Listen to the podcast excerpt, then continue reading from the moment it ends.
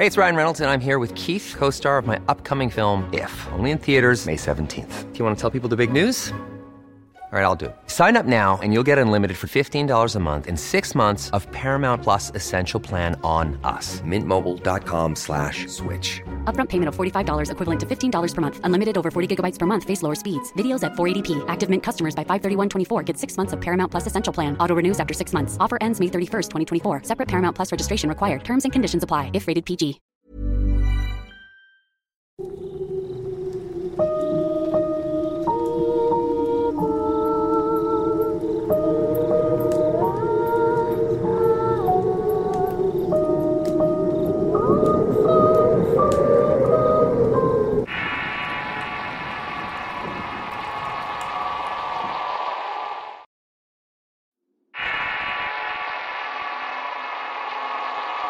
Sabino.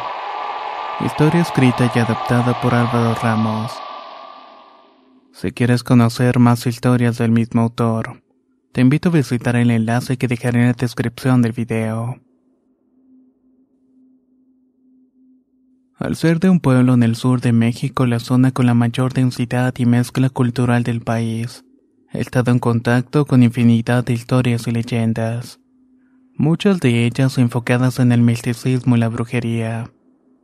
Otras tantas en la fantasía y ese amor desesperado por descubrir si existe vida después de la muerte. Dado que como la mayoría de las familias de esta parte del país fui educado como católico, tiendo a menospreciar y a tomar como meros cuentos lo que escucho de la gente de antes, sobre todo cuando se trata de leyendas o asuntos paranormales. Esto hasta que conocí a Sabino. Sabino es un tipo normal y tiene un trabajo, dos hijos y una buena esposa. Y como muchos hombres también tiene un amante. Pero a decir de Sabino solo reina su esposa está en su corazón. La vida de Sabino gira en torno a trabajar para mantener a su familia y que el dinero le alcance para llevar algún regalo a su amante. Una persona como él no tiene tiempo para curiosear. No tiene tiempo para echar a volar la imaginación.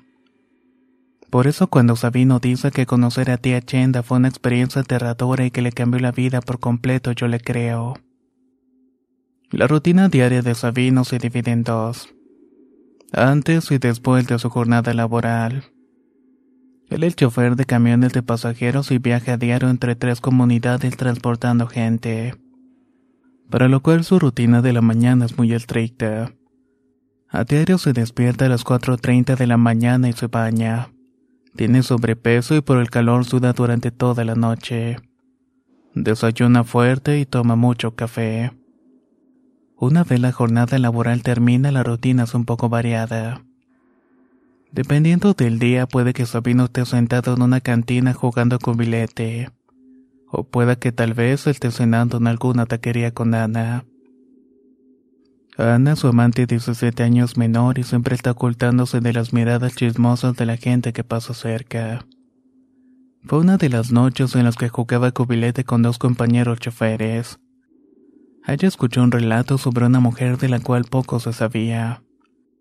Tan solo que era dueña de un enorme terreno cerca de la desviación conocida como la Chicherra. La historia cuenta que la mujer nunca era vista por las mañanas y que nunca visitaba los pueblos cercanos para hacer compras o para atenderse. Nunca salía de su casa para absolutamente nada. La casa en la cual vivía era precaria pero grande, de madera vieja y podrida, sin detalles que indicaban que alguien pudiera tener una vida digna en ese sitio. El techo es de tejas, pero por el deterioro de las mismas hay partes en las que están cubiertas con tablones de madera picada. El terreno en el cual se encuentra es vasto, seco, árido, sin rastro de haber sembrado algo en años. No tiene luz eléctrica y no parece tener más que un pozo y dos grandes árboles. Para llegar a ese terreno pasas dos canales y un rancho ganadero en un largo camino de terracería y piedras, lo cual lo hace poco accesible. Si logras llegar a la entrada no ves más que la delimitación del terreno hecha con troncos secos, así como un oxidado alambre de púas. Incluso hay tramos en donde ni siquiera hay alambre. A decir de don Félix, la casa se ve desde la entrada del terreno pero nunca se ve a nadie. Los que han pasado por la noche no ven más que el destello de un candil, pero nunca han visto quién habita la casa. Como la mayoría de estas historias surgen dudas. Nadie sabe de qué vive la mujer y nadie sabe si está acompañada. Incluso nadie sabe cómo es que ella vive en ese terreno tan grande.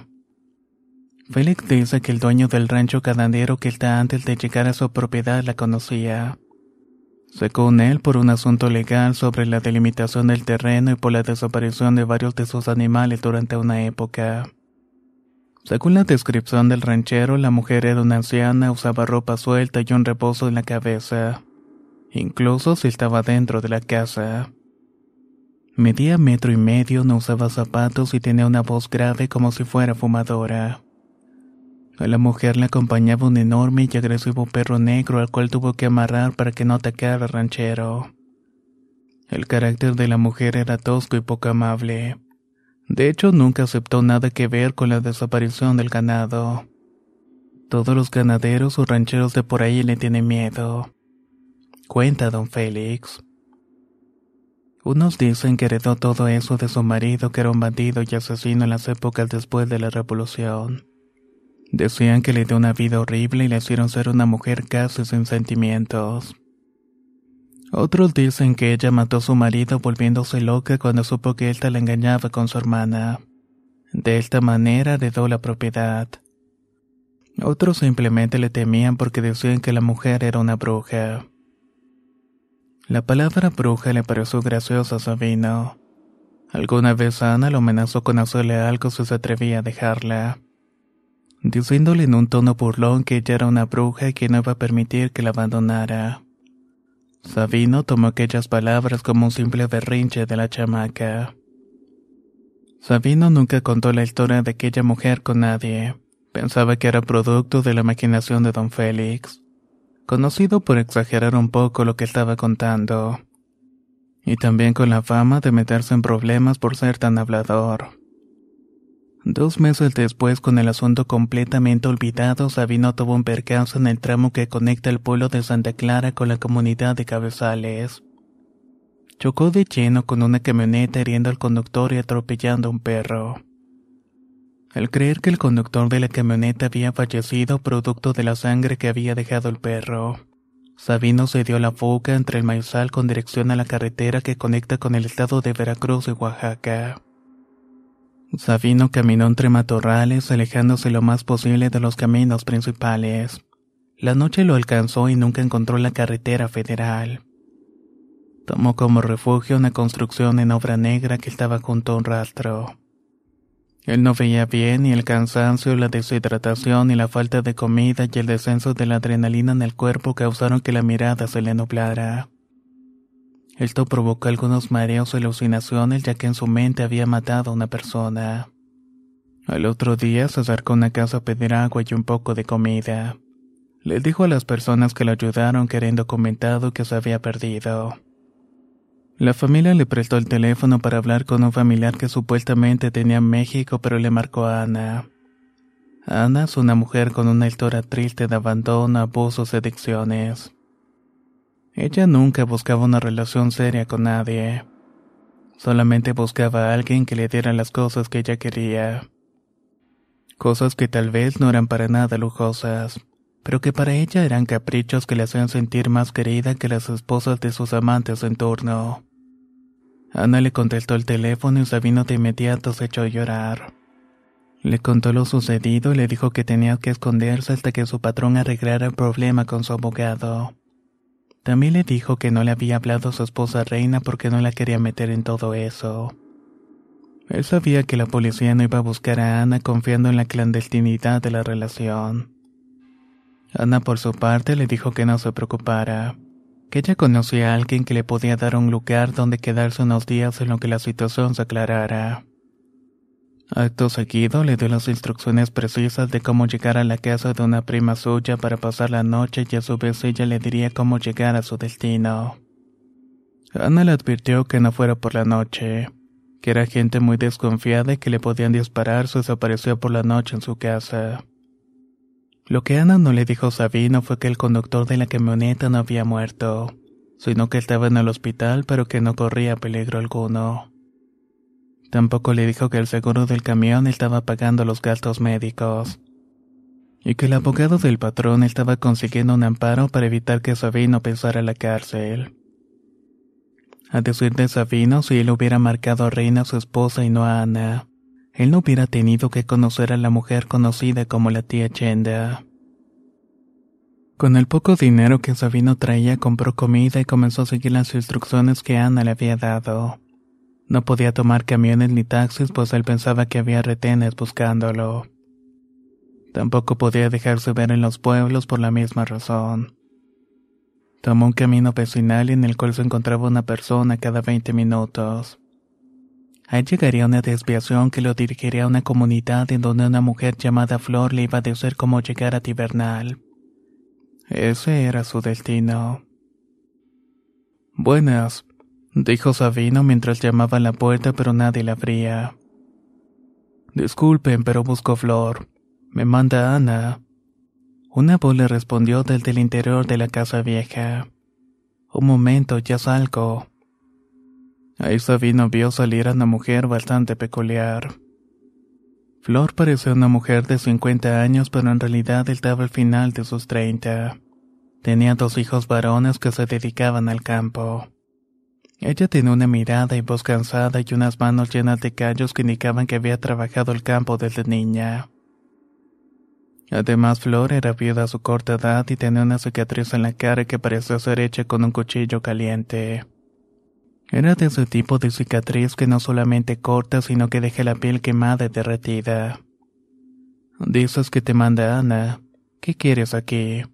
Ana tiene años que no se pasa por acá. Ella le dijo que le iba a avisar sobre mi visita. En realidad solo vengo porque ella me dijo que aquí me dirían cómo llegar a Tibernal. Voy en búsqueda de la familia de ella. Ana te mandó Tibernal. ¿Quién eres? Ana y yo somos pareja y tengo que llegar a la casa de su familia lo más pronto posible. Flor se llevó las manos entrelazadas al pecho y con una ligera sonrisa invitó a Sabino a pasar a comer algo. El hombre cansado y hambriento aceptó y sabía que aún tenía que caminar mucho. Necesitaba energías para soportar el viaje. Una vez dentro de la casa, Flor comenzó a hacerle todo tipo de preguntas a Sabino. Estaba muy interesada en saber cómo había conocido a Ana y qué tanto sabía sobre la tía Chenda, o también del pasado de ambas. Pronto se dio cuenta que Ana no le había contado nada sobre su pasado, el de la anciana, y mucho menos estaba al tanto de quién era Flor. Pasaban las cuatro de la tarde cuando Flor le dio una jícara con agua y tres guayabas para el camino, le advirtió. Si te agarra la noche, mejor te regresas por el mismo camino y te quedas a dormir. Pero Sabino, que era un hombre de pueblo, sabía que a los hijos de Flor no les iba a caer bien la noticia de que un desconocido durmiera en su casa. A lo que solo contestó que sí, aunque sabía que no lo haría. Sabino caminó por el sendero que le había dicho Flor y por alguna razón Flor se le hacía conocida. El camino no era más que tierra seca de un lado de la cerca de los ranchos y del otro también. Por tramos se encontraba alguna persona caminando con su perro o su caballo, pero no eran muchas personas. Durante la caminata sentía como si alguien lo estuviera acompañando. Se sentía observado y seguido él decía que eran sus delirios de persecución. El sol de la tarde comenzó a ocultarse, pero Sabino ya había avanzado lo suficiente para volver. En el camino se encontró una casita al borde del camino e intentó saludar al hombre que estaba fuera limpiando maíz cuando de pronto su perro se le fue encima. Pero casi instantáneamente el perro se asustó. Parecía tener más miedo de Sabino que lo que él pudiera tener del animal. Eso lo tranquilizó, pero el dueño del perro no le hizo gracia y le dijo, Lárgate de aquí llévate a su madre, porque aquí ya estamos hartos de esas porquerías. Sabino no sabía de qué estaba hablando ese viejo, pero no le dio importancia. Sabía que tenía que seguir su camino, pues ya se le había hecho tarde y tenía la noche encima. Siguió su camino hasta que por fin vio una casita que tenía una luz prendida adentro, pero no había gente. La cerca estaba toda oxidada y caída. Como pudo se metió al terreno caminó hacia la puerta de la casa gritando buenas. Pero nada, nadie salía a contestarle. Cuando estaba como 20 metros de la casa, escuchó a un perro ladrar y se detuvo de golpe. No quería que lo mordiera. Ya no tenía fuerzas para correr y mucho menos para pelear con un perro. Al perro lo tenía agarrado una anciana, una mujer que no medía más de un metro y medio. Caminaba encorvada y tenía como una jorobita. Andaba descalza y usaba una falda larga, pero se le veían los pies llenos de venas y manchas. Era de noche y ella traía un trapo en la cabeza como para cubrirse del sereno. Su voz era ronca como de alguien enfermo de los pulmones. Si bien no le veía la cara a primera vista, sentía su mirada fuerte y directa sobre él. La mujer le preguntó qué hacía en su propiedad y que si no se iba de su casa le iba a disparar, y que luego soltaría el perro para que terminara el trabajo. Sabino sintió el miedo apoderarse de su cuerpo, pero tenía que decir algo antes que la mujer intentara hacerle daño. De inmediato le dijo que se había perdido, que buscaba un lugar llamado Tibernal. Que lo mandaba a Neflor y que le habían dicho cómo llegar, que solo necesitaba donde dormir por una o dos noches máximo, y que no quería problemas. De repente la mujer le cambió la voz y le dijo, Ana, ella te mandó. Sí, le contestó Sabino con un movimiento de manos. La mujer cayó al perro que no dejaba de ladrar y lo invitó a pasar. La anciana le dijo entonces, aquí es Tibernal y yo soy la tía Chenda. How would you like to look five years younger? In a clinical study, people that had volume added with Juvederm Voluma XC in the cheeks perceived themselves as looking five years younger at six months after treatment. Look younger, feel like you. Add volume for lift and contour in the cheeks with Juvederm Voluma XC. Reverse signs of aging by adding volume to smooth laugh lines with Juvederm Volure XC. For important safety information and to find a licensed specialist, visit juvederm.com. That's J U V E D E R M.com. Not for people with severe allergic reactions, allergies to lidocaine, or the proteins used in Juvederm. Common side effects include injection site redness, swelling, pain, tenderness, firmness, lumps, bumps, bruising, discoloration, or itching. There's a risk of unintentional injection into a blood vessel, which can cause vision abnormalities, blindness, stroke, temporary scabs, or scarring. Talk to a licensed specialist to find out if it's right for you. Hey, it's Ryan Reynolds, and I'm here with Keith, co star of my upcoming film, If, only in theaters, May 17th. Do you want to tell people the big news? All right, I'll do it. Sign up now and you'll get unlimited for $15 a month in six months of Paramount Plus Essential Plan on us. Mintmobile.com slash switch. Upfront payment of $45 equivalent to $15 per month. Unlimited over 40 gigabytes per month. Face lower speeds. Videos at 480p. Active Mint customers by 531.24 get six months of Paramount Plus Essential Plan. Auto renews after six months. Offer ends May 31st, 2024. Separate Paramount Plus registration required. Terms and conditions apply if rated PG. La primavera está aquí. Así que es el mejor momento para sacar lo viejo de la rutina y vivir nuevas experiencias. Entre ellas nuestros estrenos de terror. Y hasta una nueva manera de obtener dinero con tus compras gracias a iBota. iBota es una app que puedes descargar totalmente gratis y que te da la mayor cantidad de dinero en efectivo en cientos de artículos y marcas. No solo las botanas que disfrutas mientras nos escuchas.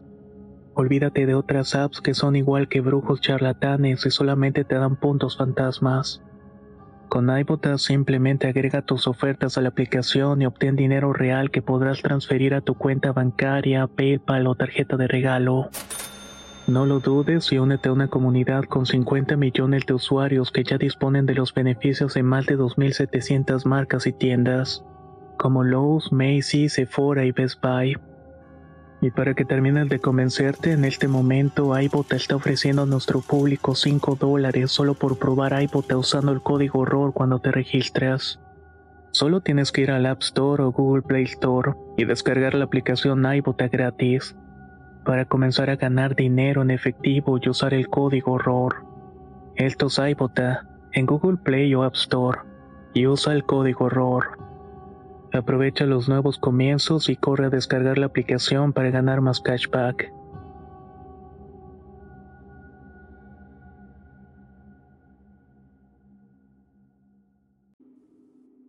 Adentro de la casa no había más que unos muebles viejos, una cocina que se caía a pedazos y la madera de las paredes estaba húmeda y podrida. El techo de las tejas estaba derrumbando y el piso era de tierra. Había velas por todos lados, era imposible que una viejita pudiera vivir allí. Parecía no tener comida, pero tenía muchas hierbas. Invitó a Sabino a sentarse en lo que parecía ser la sala y los muebles tenían polvo sobre el polvo. En las paredes solo había una foto de una joven pareja vestida de novios. Pero a Sabino le dio miedo preguntar si era ella con su marido. La mujer le ofreció un té y sacó ella para reponer las fuerzas del camino y un pedazo de pan duro. Mientras Sabino tomaba té y comida, ella le hacía preguntas sobre Ana. ¿Cómo está ella? ¿Dónde vive? Tú eres suyo. Él solo le respondía de manera general a sus preguntas, pero ella era insistente y quería saber todo sobre Ana. Para evitar tantas preguntas, Sabino comenzó a hacer preguntas también. Le preguntó cómo conocía a Ana y Flor y si era su familia o mitad de su familia. La tía Chenda respondió, A las niñas las conozco desde chicas. Ana se vino a vivir conmigo cuando tenía ocho años. No aguantaba a su papá y su mamá era una tonta. Un día vino y me dijo que se quería quedar a vivir conmigo y le dije que sí. Flor nunca vivió conmigo, pero siempre que necesitaba algo venía con nosotras. Flor trabajaba desde niña y sus hermanos le ofrecían con sus amigos. Eran unos cerdos, pero afortunadamente murieron jóvenes. De esa manera le dejaron de hacer daño. Sabino se sorprendió de cómo unas mujeres tan jóvenes pasaron su niñez cerca de una mujer tan anciana. La plática se hacía lenta y cada vez había menos temas de conversación y aparte el sueño ya estaba venciendo a Sabino. Sabino le pidió permiso a la vieja para dormir en el sofá, pero ella le ofreció su cama. Muy a su pesar aceptó y se fue a dormir. Aunque la desconfianza que tenía por la mujer no le permitía dormir del todo bien. Solo medio descansaba los ojos hasta que el sueño le ganó. Muy entrada la madrugada, Sabino escuchó entre sueños una voz que le decía: Despierta, gordo, ya llegué. Sabino no lo podía creer. Era Ana y por fin estaba en la casa de la tía Chenda. Verla y escucharla le dio mucha tranquilidad al hombre. Por fin estaba viendo a alguien conocido. Por fin tenía alguien con quien pudiera deshogarse de la preocupación que tenía dentro.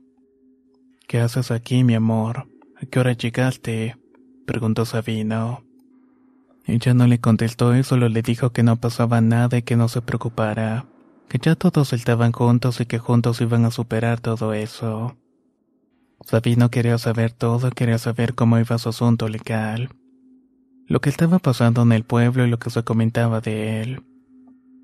Pero ella estaba muy rara, como apresurada y no quería platicar. Solo quería besar a Sabino y comenzó a tocar la entrepierna como desesperada.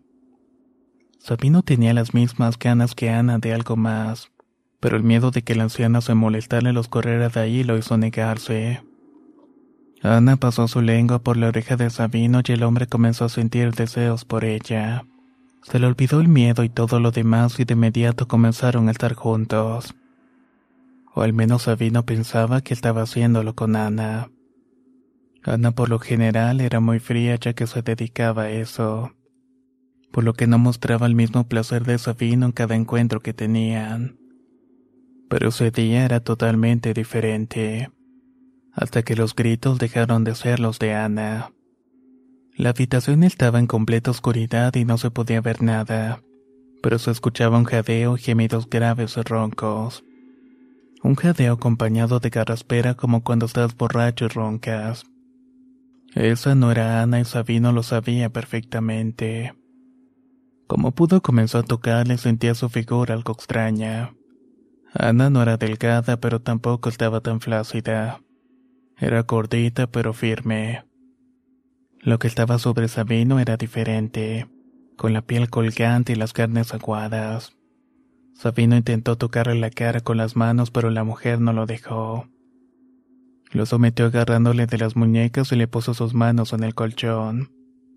Fue cuando Sabino sintió una lengua rasposa y larga pasar por su pecho. El hombre se quiso mover pero no podía, quiso gritar pero tampoco lo logró. Como pudo comenzó a forcejear con las manos pero la mujer no lo soltaba. Sabino se puso a rezar la magnífica oración que Sabino había aprendido desde niño porque su mamá era muy religiosa, y siempre la rezaba a diario antes de comenzar a trabajar. Justo cuando comenzó a rezar en voz alta, la mujer de un brinco salió del cuartito. Afuera se escuchaba como gritaba palabras en desorden. Su voz era fuerte y clara, así que se vistió de inmediato trató de salir por una ventana, pero estaba sellada con madera y clavos. Se persinó y salió del cuarto rezando en voz alta la magnífica. La mujer solo lo señalaba y le gritaba que se fuera que era un maldito que lo iba a encontrar y el perro se jaloneaba de la cadena. Sabino salió corriendo hacia la oscuridad rezando y pidiendo que el perro no se soltara o que la mujer no lo soltara. Cosa que afortunadamente nunca sucedió. En algún momento se detuvo y vio que nadie lo estaba siguiendo, pero las ramas de los árboles se movían como si algo anduviera en las copas. Sentía frío y miedo y caminaba llorando y rezando. Los pies le temblaban y las manos eran incontrolables. Y de repente en un punto cayó desmayado. Un hombre que pasaba a caballo por el lugar lo despertó. Ya era de día y Sabino estaba descalzo y en posición fetal. El hombre que lo encontró le dijo que estaba muerto de miedo y que repetía la palabra reina. Es el nombre de su esposa, le dijo. También le dijo que si necesitaba algo que lo esperara aquí que volvería con agua y comida. Sabino no podía caminar y aceptó esperarlo. El hombre no tardó más de 20 minutos cuando regresó con agua, queso y dos tortillas. Después de comerlo llevó a su casa y Sabino le contó todo. Desde el accidente hasta lo que le sucedió en la casa de la tía Chenda. Pero el hombre no parecía sorprendido. La mujer del hombre dijo que esa chenda era una bruja que nadie se acercaba por allí, mucho menos de noche. Que una vez al mes escuchan gritos y risas. Dicen que es como si hubiera una fiesta de luces como del hombre que llegan a su propiedad. Que en la cercanía se dice que son fiestas donde las brujas se reúnen y adoran al demonio. Que Sabino tenía suerte de haber salido vivo también le recomendaron que se fuera a confesar lo más pronto posible. La familia que ayudó a Sabino le dio la oportunidad de bañarse y el señor lo llevó a caballo hasta la desbezón de la chicherra. Ahí Sabino iba a agarrar un taxi de esos rurales para llegar a su casa. Sabino cuenta que cuando llegó al pueblo donde vivía la gente lo veía como un fantasma. Un conocido se le acercó y le dijo que en su casa ya lo iban a empezar a velar porque pensaban que estaba muerto. Su conocido lo llevó en su camioneta a su casa y efectivamente, había gente llorando y esperando lo peor. Entre ellos estaban su mujer y sus hijos. Sabino se echó a llorar al ver a su mujer y así estuvo por alrededor de una hora. Cuando pudo tranquilizarse agradeció a los vecinos por la preocupación. Pidió que lo dejaran solo con su familia ya que tenía que hablar con ellos. Esa tarde Sabino le contó a su familia, desde el amorío que tenía con Ana hasta los acontecimientos de la noche anterior. La familia no sabía si sentir coraje, miedo o alegría de que Sabino había vuelto a casa. Sabino les contó cómo la magnífica le había salvado la vida y cómo su evento lo había hecho recapacitar sobre su vida. Les pidió perdón y una segunda oportunidad. Esta vez Sabino hablaba en serio. Sabino se presentó en la comandancia de la policía para arreglar el problema del accidente y conoció toda la verdad. Pidió a su mujer y a sus hijos que lo acompañaran a confesarse y dar gracias a Dios por haberlo salvado. También hizo lo mismo con la Virgen. Después de salir de la iglesia le pidió a su familia que lo dejaran solo para ir a ver a su amigo Félix y contarle lo que había pasado. Pero en realidad Sabino iba a ver a Ana para decirle que no quería verla más. También a reclamarle porque lo había mandado a saludar con aquella mujer. Cuando Sabino llegó a casa de Ana vio todo cerrado y usó la llave que tenía para entrar. Una vez dentro se dio cuenta que la casa de Ana estaba vacía. Solo quedaban algunos trapos y zapatos viejos tirados y una caja con papeles, fotos y artículos personales de Ana. Sabino pensaba que ella iba a regresar por esas cosas y decidió esperarla un rato. Pasaron dos horas y Ana nunca llegó. Enojado y sin nada que hacer, comenzó a revisar las cosas de la caja. Allí encontró fotos, una en especial que ya había visto en la casa de la tía Chenda. Era una foto en blanco y negro que estaba en la mesita cerca del sofá donde Sabino comía pan y tomaba un té. En la foto aparecían cuatro mujeres de mediana edad con ropas de la época y dos niñas con iguales vestimentas. Sabino recordó la foto en la casa de la anciana y también la historia que ésta le había contado sobre Ana y Flor, por lo cual no le pareció extraño que las niñas de la foto fueran ellas. Lo que le parecía raro es que la foto era muy antigua y parecía de otra época. La curiosidad siempre ha sido una debilidad de los hombres, y esa curiosidad lo llevó a buscar más en el interior de la caja. Allí encontró más fotos, papeles y recortes de periódicos y actas de defunción de recién nacidos. Las fotos mostraban a las mismas mujeres en reuniones sociales en las que parecía ser una fiesta. Los recortes de periódicos hacían referencia a las misteriosas muertes de dos adultos que murieron quemados en su casa mientras estaban durmiendo así como de dos jóvenes varones que se ahogaron en un río. Las actas de defunción eran de dos niñas recién nacidas con apenas dos años de diferencia entre ellas. En el nombre de la madre se leía Ana Rosaura Méndez. Ana. ¿Quién era Ana? Y en el nombre de la abuela materna decía Rosenda Villa, que en este caso era la tía Chenda. Sabino se llevó la caja y recorrió a don Félix para contarle todo. Don Félix le dijo que se podían tratar de brujas, que era mejor buscar a un brujo que vivía cerca de la frontera con Veracruz para que le dijera qué era lo que había pasado con Sabino. Una semana después de todo eso sí lo hicieron. Al llegar al lugar lo recibió un hombre alto y delgado que le dijo que pasara. El hombre conocía sus nombres y podía ver la preocupación en la cara de Sabino. El brujo no poseía más que algunas imágenes religiosas y esotéricas en la casa un saumerio. Sabino le contó con lujo de detalle su historia y le mostró los documentos en la caja. El brujo los analizó y según él vio más allá de cada una de las fotos. El resultado fue desalentador. El brujo les confirmó lo que don Félix había comentado desde un principio. La historia del brujo era que las cuatro mujeres de la foto eran brujas que vivían para robarle la vida a los hombres. También engañaban a las niñas para que acudieran a ellas así poder convertirlas en brujas. Les dijo que las brujas representan una parte del ejército de Satanás y mientras haya más, más se fortalecen. También les comentó que cada luna nueva las brujas hacen una aquelarre para invocar y ofrecer una vida a Satanás. Y que para eso también necesitan hombres. Tía Chenda era solamente una de las cuatro brujas principales de esa junta de brujas. Y que Ana era una joven bruja entre paréntesis. También mencionó que Ana extendía su vida a base de la vida de los niños y que eso la mantenía joven. Lo cual hacía estar activa durante el día buscando niños y desapareciéndolos. Pero la tía Chenda era una bruja antigua que cada día se debilitaba más y más por la falta de hombres a los cuales quitarle sus años de vida.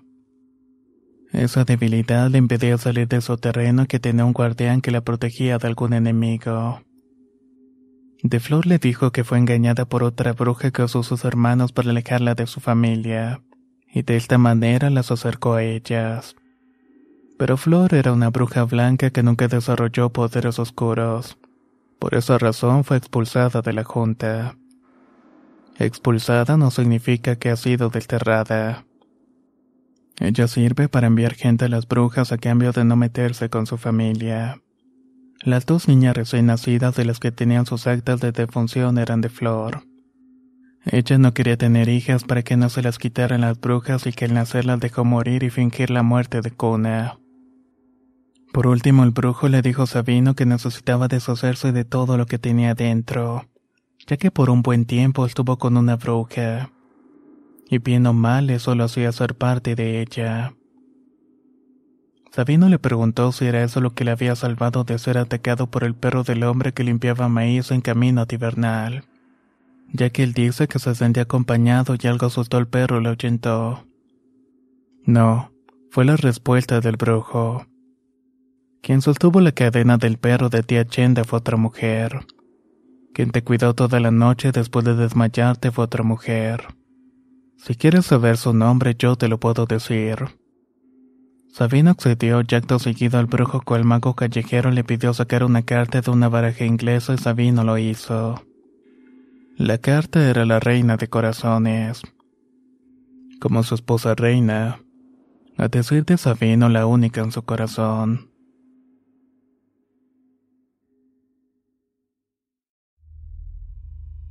Antes de finalizar, para las personas que quieren escuchar más temas de índole paranormal y no tan paranormal, los invito a escuchar el podcast de Señor Oscuro en Spotify. Sin dudarlo, más de alguno de los casos que abordan les llamará tanto la atención como lo hicieron conmigo. Recuerden buscarlo en Spotify como Señor Oscuro. Nos escuchamos en el próximo relato.